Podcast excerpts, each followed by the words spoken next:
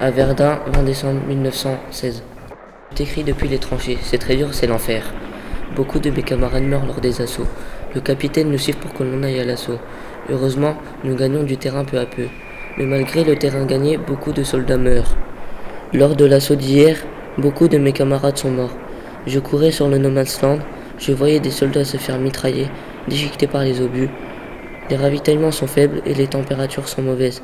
Il a beaucoup de microbes. Certains ont les pieds et les doigts gelés. Les tanks et les lance-flammes me font très peur car ces armes sont très dévastatrices. J'espère revenir à la maison en un seul morceau. A bientôt, j'espère, Jean.